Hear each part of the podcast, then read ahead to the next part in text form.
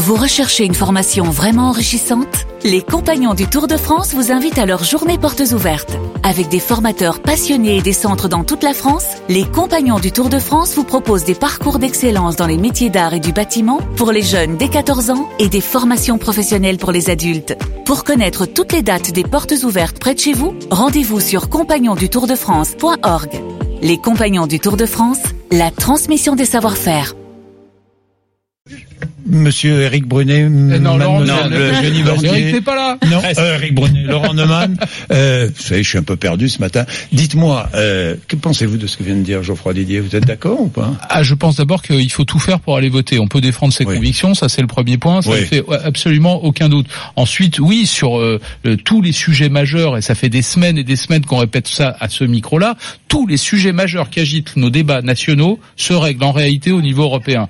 L'écologie, la question des frontières, euh, les migrations, le social, le fiscal, vous pouvez prendre plein de mesures Bah, au niveau national. Vous Tout répétez ça, Laurent. Eh, euh, c'est la euh, vérité. Laurent, tout le monde répète ça depuis des mois et Non, des mois, et ça ne convainc pas. Enfin, beaucoup. Oui, Eugénie Bastier, pourquoi On agite beaucoup le Mais spectre. pourquoi est-ce que le, le- le Rassemblement national est aujourd'hui en tête de tous les sondages Parce que je crois que si, le, si les populistes, comme on dit, progressent en Europe, c'est pour une, une seule et bonne raison, c'est la question euh, migratoire et de l'immigration qui hante euh, aujourd'hui les peuples européens. Et d'ailleurs, il y a, un- il y a un- une enquête récente de la Fondapol qui a montré que 68% des Européens pensaient que la question migratoire se réglait au niveau européen et plus au niveau national. Et d'ailleurs, même le Front National, euh, le Rassemblement National ne parle pas de sortir de l'Union Européenne. Il parle lui-même de changer l'Union Européenne de l'intérieur. Donc lui, eux-mêmes ont, ont compris que finalement ça se jouait à ce, à ce niveau-là. Mais je crois que euh, l'indice, enfin le signal qu'envoie le vote populiste en Europe, c'est la question migratoire. Parce que c'est le seul point commun entre tous les populistes. Mais alors, des quelle est la différence attendez, entre attendez, euh, Attendez, quelle est la différence avec le Rassemblement national? Quelle différence avez-vous? Mais vous blaguez quand même. Non, non, mais je ne blague pas, je veux Attendez. savoir. Sur la question de l'immigration. Je peux vous poser la question, Geoffroy Didier, mais-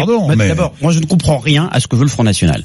Parce que Ben- ils nous disent par exemple qu'ils sont pour l'Union Européenne et qu'ils ont pris le train de l'euro, mais en même temps, Marine Le Pen nous explique que 70% de son programme économique est basé sur la sortie de l'euro et qu'elle veut retrouver la souveraineté monétaire. Allez comprendre. En réalité, une vraie différence entre le Front National et nous, c'est que le Front National nous prend pour des gogos. Ils se fichent du monde à considérer en réalité qu'ils sont prétendument maintenant favorables à l'Union Européenne, alors que tout ce qu'ils disent est basé sur le repli nationaliste. Nous, Enfin, je vous- suis désolé, pardon, mais il y a trois mois, on disait aux Républicains, vous êtes des eurosceptiques, on disait à Laurent Wauquiez, vous n'êtes pas pour l'Europe. Plus personne ne nous le dit. Pourquoi? Parce qu'on a démontré, en adressant un message simple, c'est qu'on veut réaffirmer notre identité culturelle pour donner un sens au projet européen, que l'on peut être à la fois patriote et pro-européen.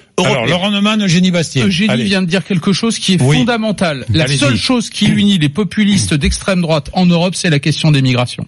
C'est la seule, le seul sujet. Certains sont pro-russes, d'autres anti-russes, certains sont libéraux, certains sont étatistes. La seule chose où ils sont d'accord surtout, c'est le rejet des immigrés et pour certains même le rejet de l'islam. C'est pas le Attendez, rejet des attendez, immigrés. Attendez, attendez, attendez. Je termine. C'est le rejet de l'immigration pas maîtrisée, ça n'a rien à voir. Nous, par exemple, au Front non, National, attendez. vous voyez une différence. On n'est pas pour l'immigration zéro, non, mais- contrairement au Front National. Mais je On vous est ai- pour une immigration non, mais attendez, maîtrisée. attendez, attendez, attendez, je les différences, je la lui donne. Eh ben, très bien, merci. Je voudrais,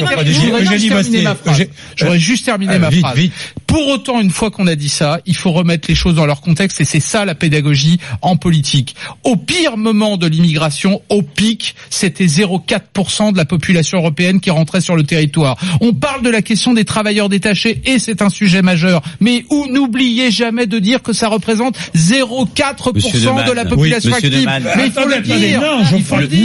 non. Eugénie il est devant nous. Oui. Il n'est pas derrière nous, il est la devant crise de- nous. La crise de migratoire de 2015, elle Mais est derrière par c'est rapport ça à ce qui risque de se passer à l'avenir. Vous le savez vous- notamment avec les réfugiés vous climatiques. renvoyez, vous, vous, vous renvoyez le, Front- le Rassemblement national à son bilan en disant qu'ils ont changé d'avis, mais vous-même, là, vous faites une politique quand même assez eurosceptique aussi, enfin en disant que vous allez changer l'Europe, mais vous avez toujours voté aussi euh, avec, euh, en alliance avec le Parti socialiste euh, au Parlement européen, et vous avez aussi voté, par exemple, une partie de votre groupe a voté contre Orban, Orban qui mène une politique quand Pas même euh, maîtri- maîtri- de maîtrise. Orban, pardonnez-moi Eugénie. Orban c'est bien le chef de l'État hongrois qui accueille moins de 1% d'étrangers sur son Bah oui, territoire. il accueille moins d'un pour cent parce D'accord. Et, et donc ça, Bah ce oui. sera un modèle? Bah, il l'a décidé. Non, mais je sais pas si c'est un modèle, mais en tout Je- cas, voilà. euh, il est à 45%, son C'est parti ce est à modèle 45%. que vous Dans- dans le voulez, sondage. Geoffroy Didier. C'est le modèle Orban que vous voulez en France? Mais c'est pas le modèle Orma- Orban. C'est assumez. moi, je si vous votez, juste que si je n'accuse Oui. pas Victor Orban de vouloir maîtriser les ne flux migratoires. Est-ce Ah que mais- c'est le modèle mais la question, Orban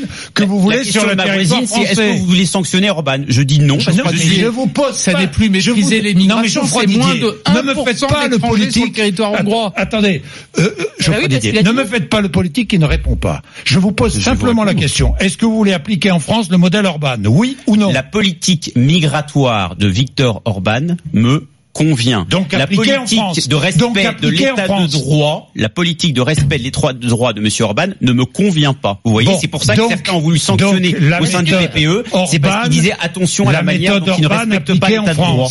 France. La méthode Orban appliquée en Mais c'est pas France la pour les questions Orban migratoires. appliquée en France. Mais non, mais attendez, Vous arrêtez êtes de prendre. Orban comme un modèle. C'est incroyable. Mais C'est- vous on dit, non, on a des propositions. Vous voulez pas prendre les propositions des républicains, de Monsieur Bellamy, de Monsieur Vauquier, des centristes de l'Union de la droite et du centre. On dit suffisamment de choses pour ne pas aller à Je sais pourquoi voir c'est difficile pour vous de répondre. La moyenne de présence d'étrangers, tout, de toute euh, provenance hein, sur le territoire européen, c'est environ 8%. D'accord? La Pologne et la Hongrie, c'est moins de 1%. Reconnaissez qu'il y a un problème.